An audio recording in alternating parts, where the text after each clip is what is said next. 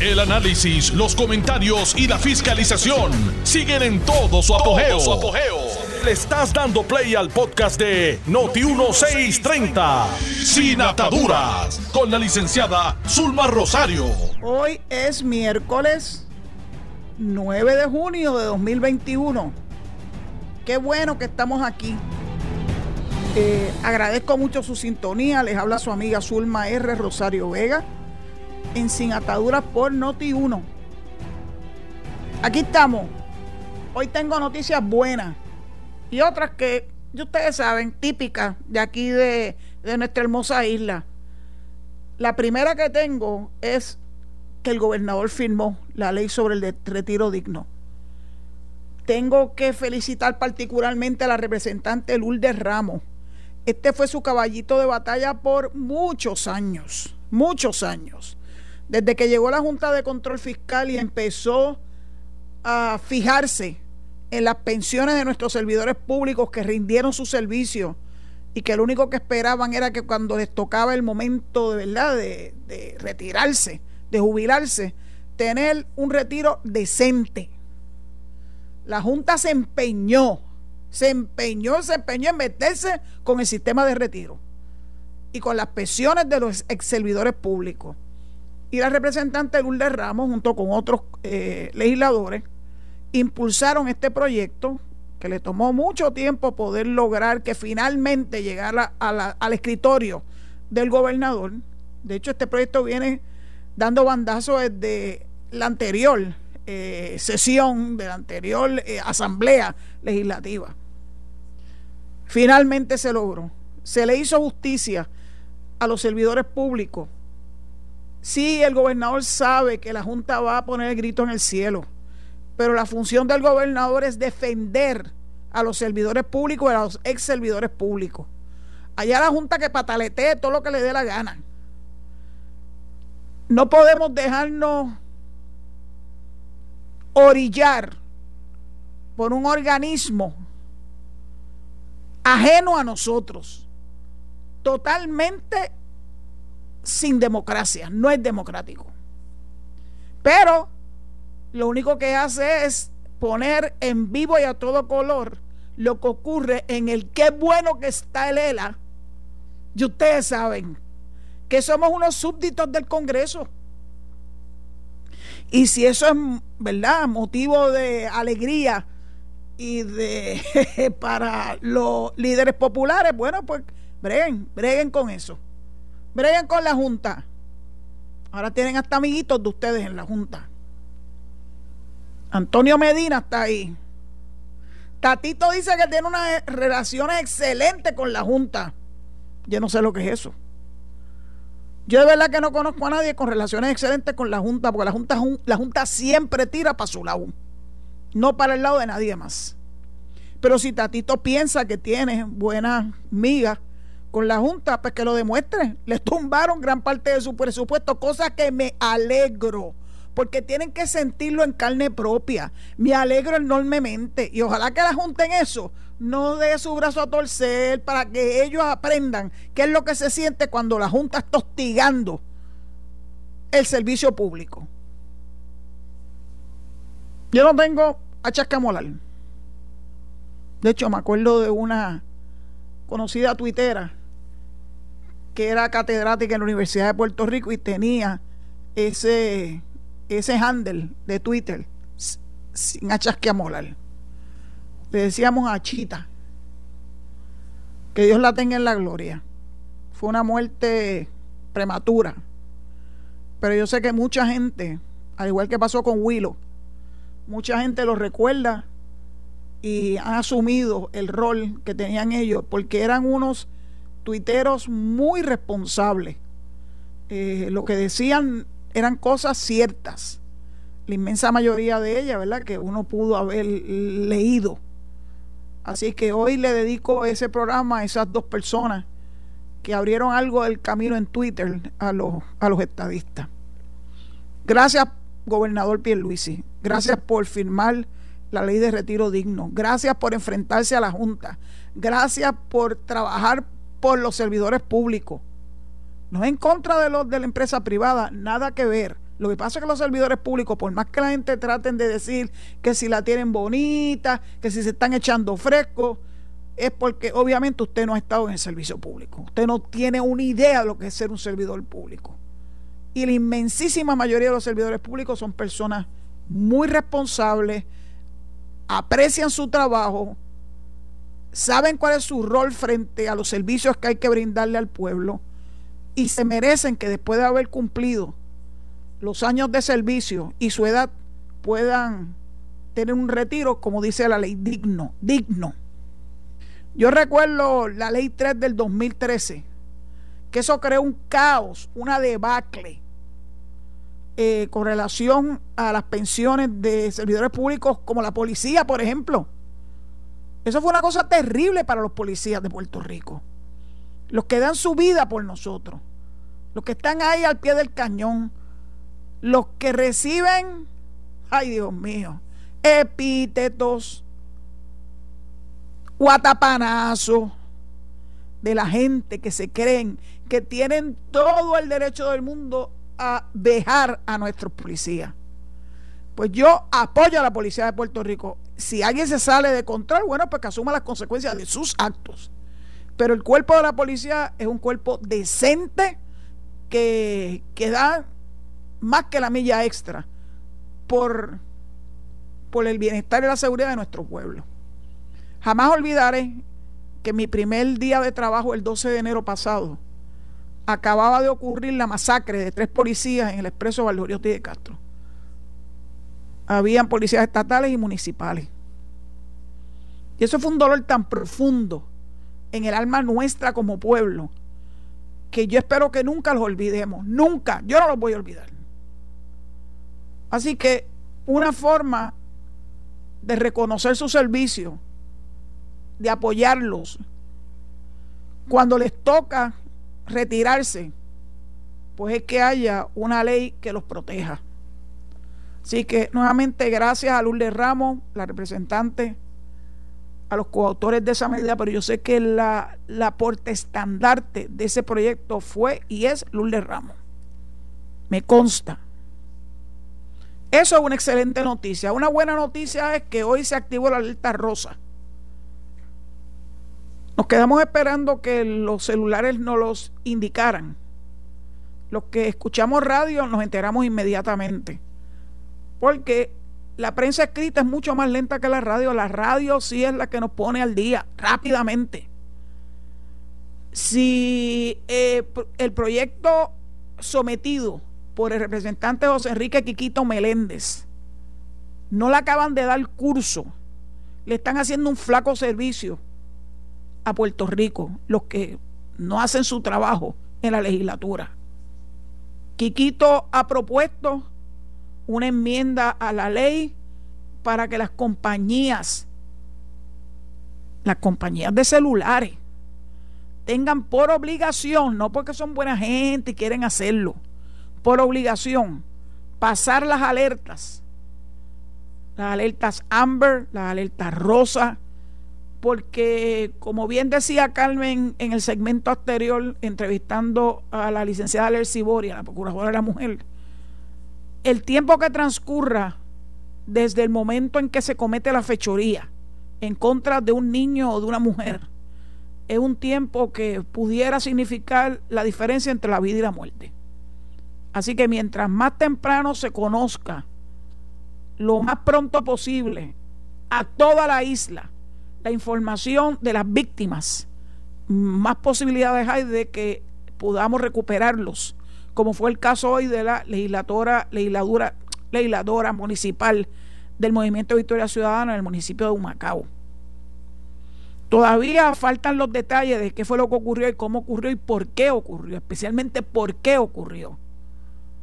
Si fue un acto dirigido específicamente a ella o si fue un acto al azar que le encontraba en el camino el, el tránfuga ese que se la llevó secuestrada. Veremos a ver, porque ella tiene que saber qué fue lo que pasó ahí. Yo estoy segura que ella compartía con la policía de Puerto Rico eh, su experiencia con ese individuo.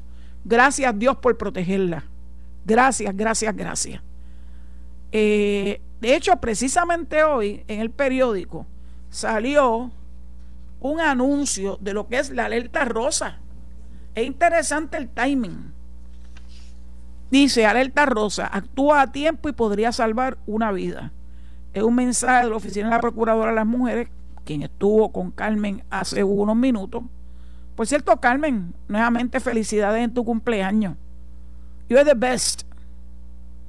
Si una mujer desaparece, visita de inmediato al cuartel de la policía más cercano, presenta una foto y datos que ayuden a agilizar su búsqueda. conozca los, conocer los hábitos y relaciones y amistades de la fémina desaparecida hacen la diferencia y sirve de guía a la policía. Luego de que un comité integrado evalúe los criterios necesarios, se activa la alerta rosa y se inicia la investigación. Recuerda, el tiempo es primordial. Y naturalmente el número que ponen de referencia es el número 343-2020 de la policía, porque todos nos acordamos de ese número, que fue la creación de John Fusil. John Fusil era un comerciante de Puerto Rico, desconozco si todavía Papá Dios nos, los ha dejado acá para que siga contribuyendo, debe estar bastante, bastante mayor. Y él, él creó el 343-2020 para que fuera un número fácil de recordar y que la gente cuando tuviera una necesidad de comunicarse con la policía no tuviera que estar buscando mil y un números. 343-2020 es el número importante para alertar a la policía y si usted tiene alguna información compartirla eh, con ellos que hagan más fácil la búsqueda de esta víctima. Sin duda alguna, no es lo mismo hablar de una persona sin tener un retrato reciente, seña reciente de esa persona, sin compartir con la policía quiénes son sus amistades, cómo conseguirla, qué ropa tenía el día en que ocurren los hechos. Todos los detalles más importantes hay que compartirlos con la policía y a su vez la policía con nosotros para que estemos alertas, para que estemos pendientes. En este caso, tuvo una particularidad, hubo una, una impresión en cámara de quién fue el individuo, que no se ve muy claro, estoy segura que la policía debe saber quién es. Y la descripción y hasta la tablilla del vehículo que utilizó ese individuo para secuestrar a la legisladora municipal del Movimiento Victoria Ciudadana. Qué bueno que pudo contarlo. Qué bueno. Puerto Rico tenemos que estar cada vez más pendiente de todas estas cosas, estos detalles, porque es lo que hace la diferencia definitivamente entre la vida y la muerte. Pues vamos a dar entonces esas dos buenas noticias, retiro digno y el alerta rosa que hizo su trabajo, lo cumplió a cabalidad. Y esperemos que la legislatura mueva el proyecto de Quiquito Meléndez y de otros legisladores, incluyendo legisladores de, de la mayoría popular, para que se haga obligatorio que las redes, no, que las, las compañías de comunicación tengan que emitir un aviso que llegue a todos los celulares en Puerto Rico de que ha habido una alerta, sea Amber o sea rusa. Time is of essence. El tiempo es lo que va a hacer la diferencia entre que tengamos un final feliz o no. Así que vamos legisladores, póngase para su número. Vamos a ver si finalmente ese proyecto que lleva ya bastante tiempo se aprueba y pasa por los dos cuerpos, por la Cámara y el Senado, y puede llegar finalmente al escritorio y al despacho del gobernador. Voy a hablarle un poquito de la delegación congresional que escogimos el 16 de mayo pasado. Ya estamos a ley de días para que se concrete el primer mes. Hay unas cosas que los delegados tienen que cumplir por disposición de ley. Por ejemplo, la ley de ética gubernamental, que es la ley 1 del 2012, tiene una disposición en el artículo 6 dirigida a los candidatos a puestos electivos. Eso lo incluye a todo, ahí no se, ahí no se ha excluido a nadie, que tiene la obligación de hacer dos cosas iniciales. Rendir un formulario de solvencia económica y que no hayan conflictos de intereses. Eso se le rinde a la oficina y se rinde electrónicamente a la oficina de ética, a eticapr.com y el tener que tomar un adiestramiento. La ley establece que el adiestramiento de la oficina de ética debe durar siete horas y media. Siete horas y media un adiestramiento es fuerte. Y, los candidatos a puestos electivos lo han tomado, lo han cogido eh, de forma, o sea, cumpliendo con las disposiciones de ley. Ahora hay un legislador, precisamente el legislador de, de Cabo Rojo, Kevin Maldonado, y de San Germán y otros, creo que Hormiguero, quieren enmendar la ley de ética para que los delegados tengan que rendir informes financieros. Eso no hay necesidad de enmendar la ley de ética. Que mucho le gusta a los legisladores meterse con la ley de ética. ¿Por qué lo hacen? La intención es que la misma no tenga ni ton ni son. Esa ley fue el producto del trabajo arduo de los compañeros empleados de la Oficina de Ética Gubernamental. No fue algo que alguien se inventó en el camino. Es una ley que tiene todo, de principio a fin. Hay coherencia en esa ley. Y cada vez que alguien se trata de meter con la ley es tratar de quitarle la coherencia tan necesaria para que la misma sea efectiva. Si la ley que tienen que enmendar es la ley 167 del 2020, no es la ley de ética. Acuérdense que los delegados tienen un término fijo tienen que culminar para el 31 de diciembre del 2024. ¿Cómo tú vas a enmendar la ley de ética, que es una cosa que es permanente, que es para beneficio de todos los servidores públicos de la rama ejecutiva y que tienen que rendir informes financieros de la rama legislativa y la rama judicial también, para empezar a enjeretar artículos que no tienen ni son ni ton, ni ton ni son. Enmiende la ley 167 a esos fines, porque sé que se van a tratar de aprovechar de una enmienda de esa ley para desbaratarla. Y el gobernador sabrá qué hacer si ellos se dedican a hacer eso. Mientras tanto, yo le voy a dar la siguiente recomendación a los delegados. Rindan el informe financiero si ustedes rindieron el informe de solvencia económica. Lo que tiene es que suplir un poco más de información y se hace igualmente por la vía electrónica eticapr.com.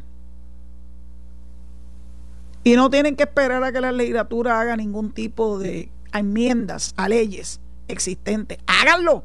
Es una buena forma de demostrarle a este pueblo que ustedes no tienen absolutamente nada que ocultar y que ustedes creen verdaderamente en la transparencia. El director de la oficina, Luis Pérez Valga, se personó a vistas públicas sobre esto y le explicó básicamente esto mismo que yo les estoy diciendo. No hay ninguna razón de enmendar la ley de ética para que los eh, delegados tengan la obligación de rendir informe financiero ante la oficina de ética. Vamos a ver si, si los delegados le demuestran a Puerto Rico que ellos lo hacen con ley o sin ley. Sí, si tú interpretas la ley, sí tiene la obligación. Sí son servidores públicos. Están dentro de la definición de servidor público. Por el tipo de trabajo que van a realizar. Así que la oficina tiene jurisdicción, jurisdicción plena sobre ello. Así que ese último, ese último tramo eh, de aplicación de la ley de ética, eso lo pueden recorrer ellos solitos. No hay necesidad de que ninguna ley se lo imponga. Demuestren, demuestren su valía. Demuestren que en efecto ustedes van a representarnos dignamente y con transparencia. ¿Y qué mejor forma de hacerlo que rindiendo informes financieros ante la Oficina de Ética Gubernamental? De hecho, alguien en Twitter me preguntó, ¿lo pueden hacer retroactivamente? Los delegados todavía no han juramentado. Ellos pueden hacerlo de forma voluntaria. Pero si no fuera voluntario, oye, de verdad que me daría un coraje muy grande. Y me gustaría enterarme quién no estuvo dispuesto a voluntariamente hacerse accesible y hacer accesible su finanza al pueblo de Puerto Rico, porque no es a la oficina de ética solamente. En más de una ocasión yo le he explicado que los informes financieros que se resguardan con mucho celo, de ellos emana cuando se radica el sistema, no ningún ser humano, hace un resumen del contenido de ese informe financiero y lo publica en la página eticapr.com. Lo pueden buscar. Ahí me van a encontrar a mí todos los informes que yo rendí todos esos años. Y los gobernadores también, pues ellos no están exentos de rendir informes financieros. Así que yo creo que Puerto Rico va a ganar mucho si nuestros delegados cumplen voluntariamente con esto y no se tenga que enmendar la ley de ética innecesariamente. Ya veremos. Pero hablando de delegados congresionales, Nelson Rosario, que no es familia mía, by the way, insiste en impugnar a Ricardo Rosselló por razón de su domicilio. Y su fabulosa prueba es que él aparece en el registro de votantes del estado de Virginia. Y si lo que él tiene que probar es que él ejerció su derecho al voto en Virginia y a la misma vez en Puerto Rico, demuéstralo. Va a ir al tribunal con las manos vacías, a hacer el ridículo. Porque aquí el que una persona se inscriba no quiere decir que esa persona esté impedida de solicitar que se le reconozca su domicilio en Puerto Rico cuando verdaderamente lo es. Ricardo Rosselló tuvo que salir corriendo de Puerto Rico para proteger a su familia. Y todavía quieren seguir hostigándolos a él y a su esposa y a sus hijos. Ahora con el issue este del domicilio y de que si votó o no votó ilegalmente. Miren, no solamente a mi mejor entender votó legalmente, sino que el pueblo de Puerto Rico lo escogió. Conseguir un rating de cincuenta y pico de mil votos no es fácil. Eso es una hazaña. Lo que demuestra que el pueblo estadista confía en Ricardo Rocío. Ya veremos a ver en qué termina este. Esto es como una novela, esto es por capítulo. By the way, los delegados tienen también que coger un curso con la oficina del Contralor. Eso lo pone en condiciones de como servidores públicos hacer el mejor uso de los dineros del pueblo de Puerto Rico. Con, ¿verdad? Hay unos parámetros, hay unas obligaciones que se tienen que hacer y no después se pueden quedar diciendo, ay, que yo no sabía. Y ustedes todos saben esto que nos han metido en la cabeza desde que somos chiquitos, que el desconocimiento de la ley no impide su cumplimiento, ¿verdad? Ni justifica su incumplimiento. Así que siempre es bueno tomar estos, estos adiestramientos, tanto el de ética como el de la oficina de la Contralora, para que vayan con las herramientas relacionadas con el uso de los fondos públicos eh, a poder llevar a cabo su encomienda. Finalmente, el gobernador vetó una medida que quería imponer la, ¿cómo le diríamos? El patrono sucesor, que sabemos que va dirigido a Luma, yo no tengo la menor duda. Esto se lo inventaron ahora. Porque quieren que Luma sea patrono sucesor de energía eléctrica. Y la ley y el contrato no dice nada de eso. ¿Qué es lo que están tratando? de enmendar el contrato por la vía o el fiat legislativo, no lo van a lograr. Ustedes saben que el gobernador lo va a vetar. Ustedes saben que tú no puedes ponerle otras condiciones a un contrato que fue otorgado correctamente. Nadie ha dicho, ah, por lo menos a mi mejor entender, que el contrato no cumple con los parámetros. Que te guste o que no te guste el contrato, son otros 20 pesos, pero tú no puedes utilizar la legislatura para cambiar las reglas de juego. Si eso ocurriese, mal veo a Puerto Rico y su desarrollo económico, porque nadie va a poder tener certeza de que cuando entra en una negociación y finalmente se otorga un contrato con el gobierno de Puerto Rico, la legislatura venga y le cambien los, los muñequitos, las reglas de juego. Eso no es correcto y yo estoy segura que el gobernador no lo va a permitir. Dicho eso, ya me hicieron la famosa seña de la pausa y les recuerdo que estamos disponibles para ustedes recibir su llamada en el 787 832-0760. 832-0760. Así que al regreso de la pausa empiezo a atender esas llamadas. Estás escuchando el podcast de Sin Atadura. Sin Atadura. Con la licenciada Zulma Rosario.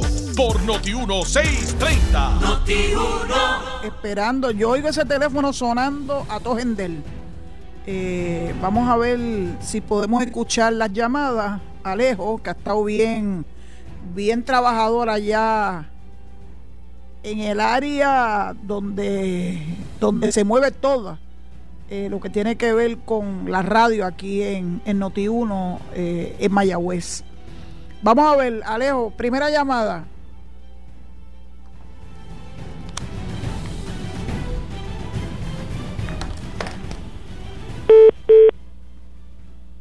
Adelante. Eh, buenas tardes, licenciada. Buenas tardes. habla la licenciada García de 304 de San Juan. Estoy llamando porque tengo una preocupación. Eh, le pregunto, Zaira, Zaira va a deponer en el comité de estatus el día 16 a nombre de quién. Y también quisiera que usted investigara, si es posible, si el, eh, ética tiene inherencia sobre los, los comisionados del C, de la Comisión Estatal de Elecciones. Que tenga excelente tarde. Sí, muchas gracias compañera del precinto 4. Ese fue mi precinto por bastantes años. ¿En qué calidad va la doctora Jordan? Solo su peinador lo sabe. ¿Con qué autoridad? Tampoco sé. Pero eh, el Congreso es el que decide a quién invita o a quién le permite hacer expresiones en, en comité. Así que presumo que si es que va a deponer es porque le han dado la autorización para deponer. Habrá que escuchar lo que ella tiene que decir, porque a mí me preocupa que la posición de ella fue totalmente anti eh, el proceso democrático que vivimos el 3 de noviembre eh, con el plebiscito esta idea sí o no, ella no estaba de acuerdo con eso, ella no estaba de acuerdo con Jennifer, ella no estaba de acuerdo con el PNP. Y entonces, pues uno piensa que si ha habido un cambio de postura, que eso es factible, la gente puede cambiar de opinión, que lo demuestre, veremos a ver. Yo no confío, yo le he dicho muchas veces, no tengo nada personal con relación a esta señora, nada personal.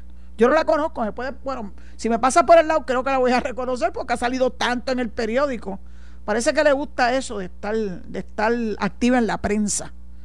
Eh, veremos a ver lo que va a decir ese día. Por otro lado, los comisionados electorales y todos los empleados de la Comisión Estatal de Elecciones están sujetos a la ley de ética gubernamental.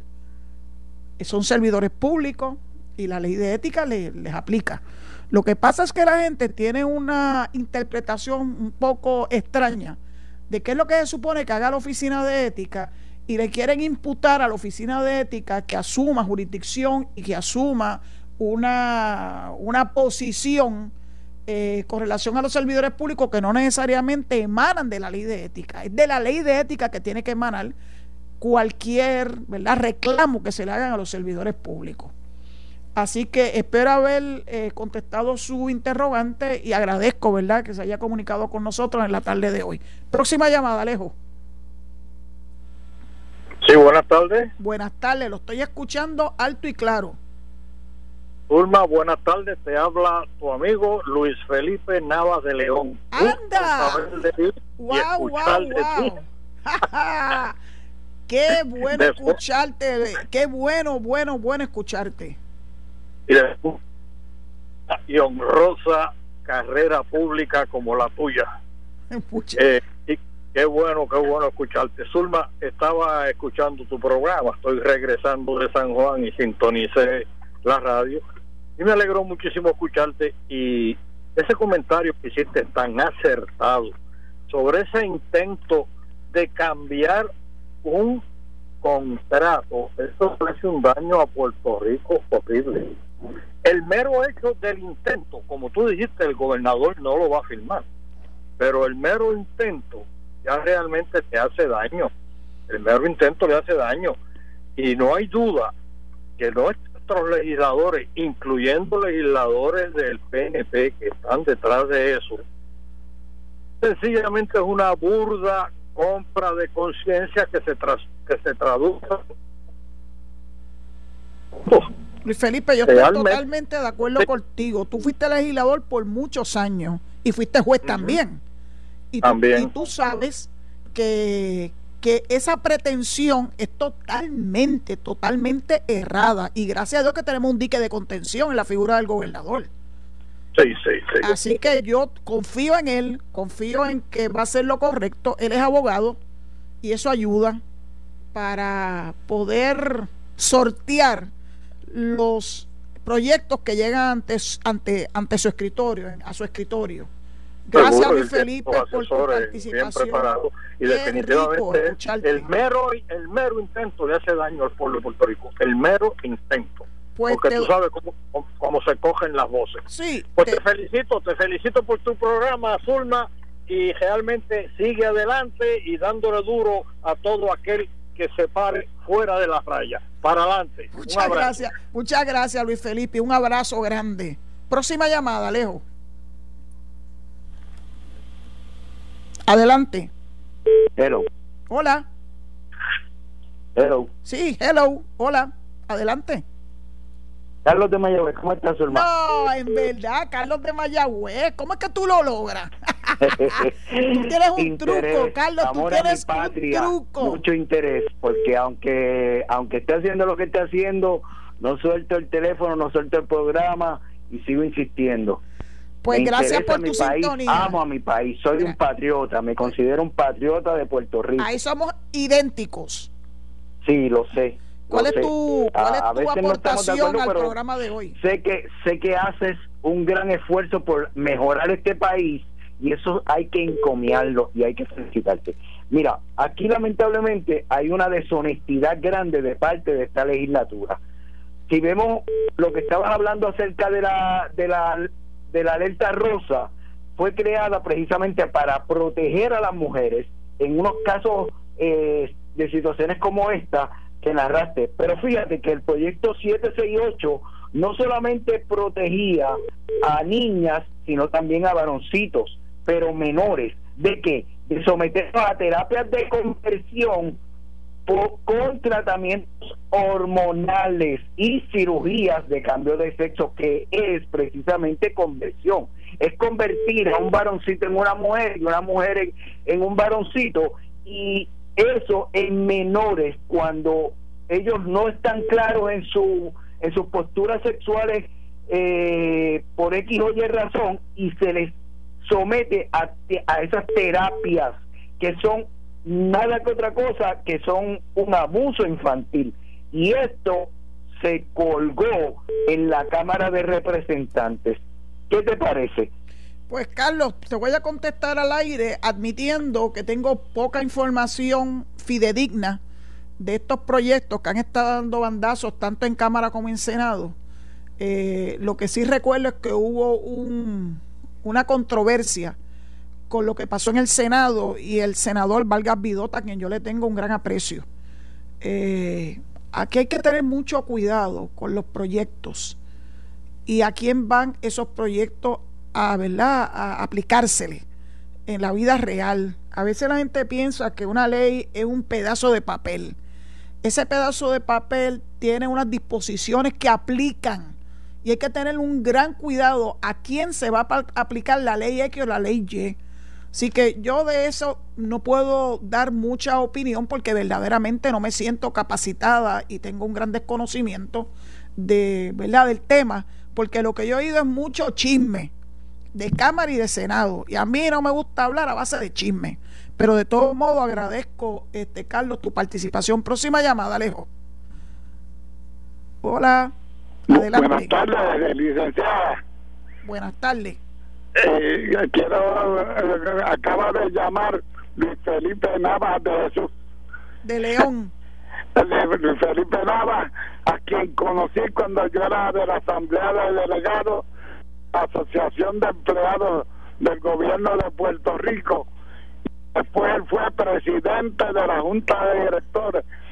almorzamos muchas veces juntos y quiero mandarle un abrazo. Efraín Pérez García, quien fue delegado por ocho años en la Asamblea de Delegados de la Asociación de, Empleados del Estado Libre Asociado de Puerto Rico. Un abrazo a, Felipe Nava y un abrazo para usted. Muchas gracias por su participación, señor García. Estamos hablando de AELA, ¿verdad?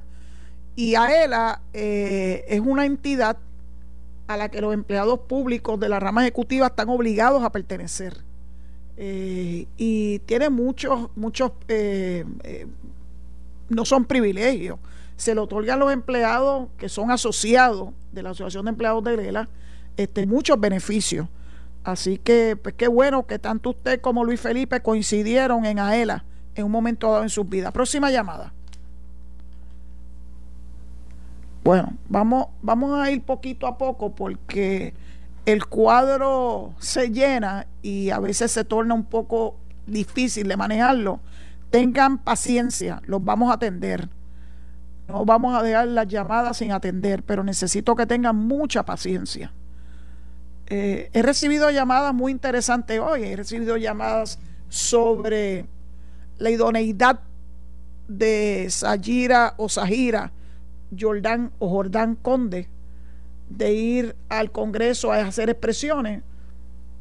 Eh, la libertad de expresión se lo otorga. Esas son reglas que establece el Congreso de los Estados Unidos y si el Congreso le ha dado el visto bueno para que testifique, estaremos muy pendientes de qué es lo que va a decir. Pues porque como yo personalmente tengo mis dudas, yo quiero ver por dónde es que, por dónde es que se van esos cohetes. ¿Habrá otra llamada? Yo creo que el cuadro, el cuadro está con un problema grande. No, no hay, no hay. Se fue se fue el cuadro. Bueno, pues yo hablo con ustedes un ratito en lo que el cuadro decide, decide, no Alejo, no lo tires contra el piso. Decide eh, regresar nuevamente. Wow. Eh, hoy he recibido buenas, buenas este, sorpresas. Héctor Julio Hernández, que es un excelente periodista, que tiene programas aquí en Noti1 y que tiene un vínculo muy especial conmigo porque su hija querida eh, fue y es empleada en la Oficina de Ética Gubernamental y le tengo un gran amor, un gran cariño. Héctor Julio, gracias por escucharme. Usted es un maestro en el periodismo, así que me siento más que privilegiada de tener el beneficio de tu, de tu sintonía. Lo mismo pasó con Luis Felipe. Luis Felipe es alguien que yo conozco también de muchos años eh, se desempeñó tanto en la legislatura como en la judicatura y ahora me acabo de enterar también que estuvo en AELA. Así que eso es un servidor público de casta. Eso me da mucha, mucha emoción. Dice Alejo que los teléfonos volvieron. Vamos a ver, Alejo, pasa la próxima llamada. Adelante. Buenas tardes, licenciada. es López de Orlando. Adelante, mi amigo de Orlando. Sí, este, yo estoy con usted. Hay que ser cauteloso con estas personas que primero este, desafían la ideología estadista, atacan a la, la comisionada residente y después que se dan cuenta que no tienen este cabida en, en, en el movimiento ese este, antiamericano y antipuertorriqueño, pues entonces quieren venir a guisar al partido PNP eh, y, y no empiezan de abajo, que quieren venir este, de paracaídas eh, a, tomar parte de la de, las funciones altas del partido avanzando la actualidad en Washington. Ella quiere hacerlo como, como persona y ciudadana eh, individual, pues no hay problema, pero va a tener que medirse, va a tener que probarse. y como siempre digo, usted el del cielo, las tardes las pasamos bien aquí en la división de bienes raíces en Orlando, oyéndolo a usted por una hora. Cuídese y que todo salga bien. Muchas gracias, señor López. Y bueno, gracias por su sintonía. Usted es un asiduo de este programa y yo lo agradezco enormemente. Eh, yo tengo mis reservas con esa señora, las tengo y le he dicho públicamente, yo voy de frente, yo no estoy diciendo cosas de frente y haciendo cosas por detrás o como dicen algunos, hablando por los dos lados de la boca. Yo hablo con un solo lado de la boca, el que es. Eso de hablar por dos lados de la boca, yo creo que eso debe ser bastante difícil. Así que como yo hablo con un solo lado de la boca, yo lo digo claramente. Vamos para la próxima llamada. Adelante. Sé que, sé que estás ahí. Adelante. Hola. Buenas tardes. Buenas tardes. Adelante, adelante. Eh, esto para la gente que, que no quiere trabajar. Mire, mi mamá tiene 71 años y acaba de empezar a trabajar con la compañía Génesis de Guardia de Seguridad y esos jóvenes hoy en día no quieren trabajar. Y esa señora le tengo, me tengo que, bueno, estoy ahora mismo haciendo un gesto de quitarme el sombrero ante usted. Su mamá es una generala. Porque si ella se siente que todavía es productiva, no hay ninguna razón para que no pueda seguir trabajando. Lo felicito y yo me imagino que con una enseñanza así usted tiene que ser un hijo modelo. Muchas gracias por su llamada. La próxima llamada, por favor. Adelante. Hola.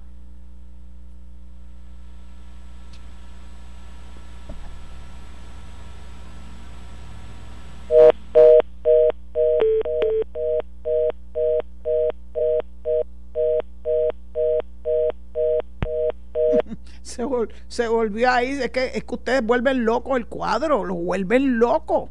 Todo el mundo llama a la misma vez. Tienen que tener paciencia, mucha paciencia. Estamos haciendo el mejor de los esfuerzos para que esas llamadas de ustedes eh, se puedan escuchar claramente y con el menor delay posible. Yo hoy por primera vez estoy escuchando las llamadas sin delay y eso es un gran adelanto. Y lo otro, pues se va a ir corrigiendo sobre la marcha. Tengan un poquito de paciencia. 787-832-0760. 832-0760 es el número a llamar. Mientras tanto, pues las, las dos llamadas sorpresivas de hoy, una de las cuales no fue ni siquiera una llamada, es un, es un eh, texto que mandó Héctor Julio Hernández. Usted no tiene una idea lo mucho que yo admiro a Héctor Julio. Si ustedes nunca han escuchado una entrevista bien llevada, escuchen a Héctor Julio para que ustedes vean con una con un conocimiento profundo de los temas y con una forma de tratar a sus invitados de mucho respeto eh, que yo creo que todos los que se dediquen a esto tienen que emularlo. Gracias Héctor Julio nuevamente. Próxima llamada. Llegó algo, llegó una llamada. Adelante. Adelante. Sí, buenas tardes. Hola.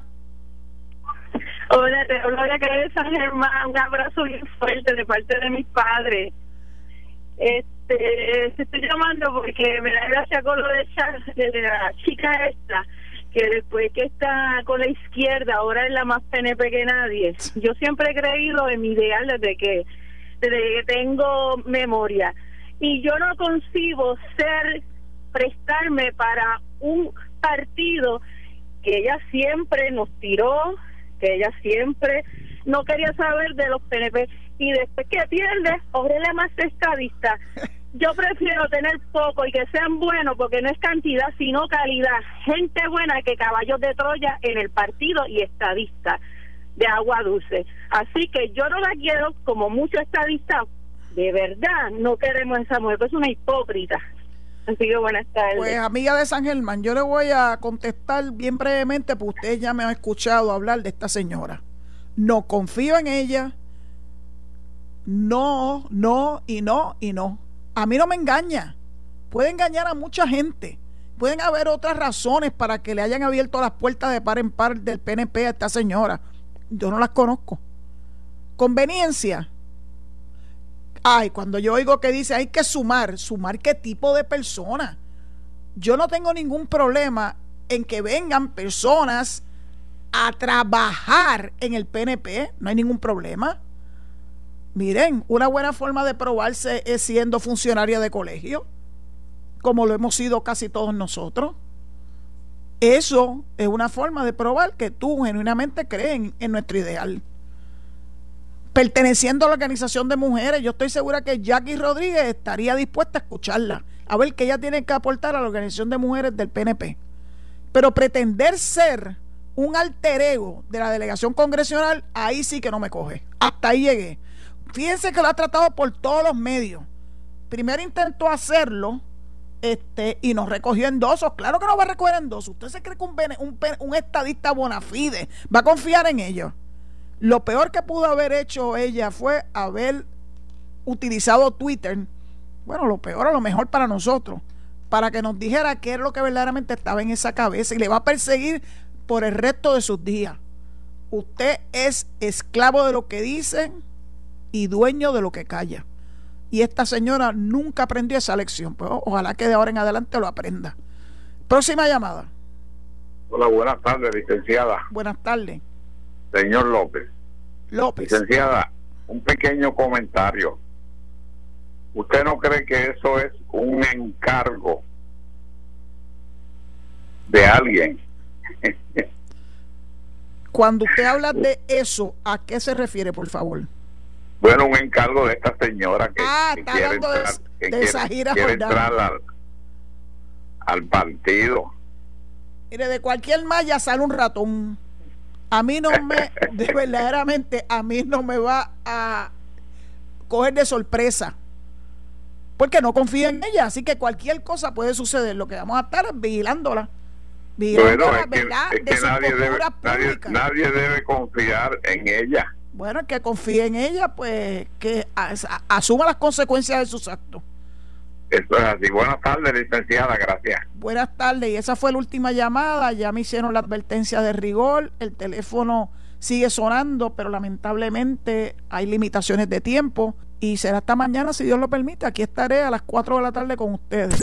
Esto fue el podcast de Noti1630, sin ataduras, con la licenciada Zulma Rosario. Dale play a tu podcast favorito a través de Apple Podcasts, Spotify, Google Podcasts, Stitcher y notiuno.com.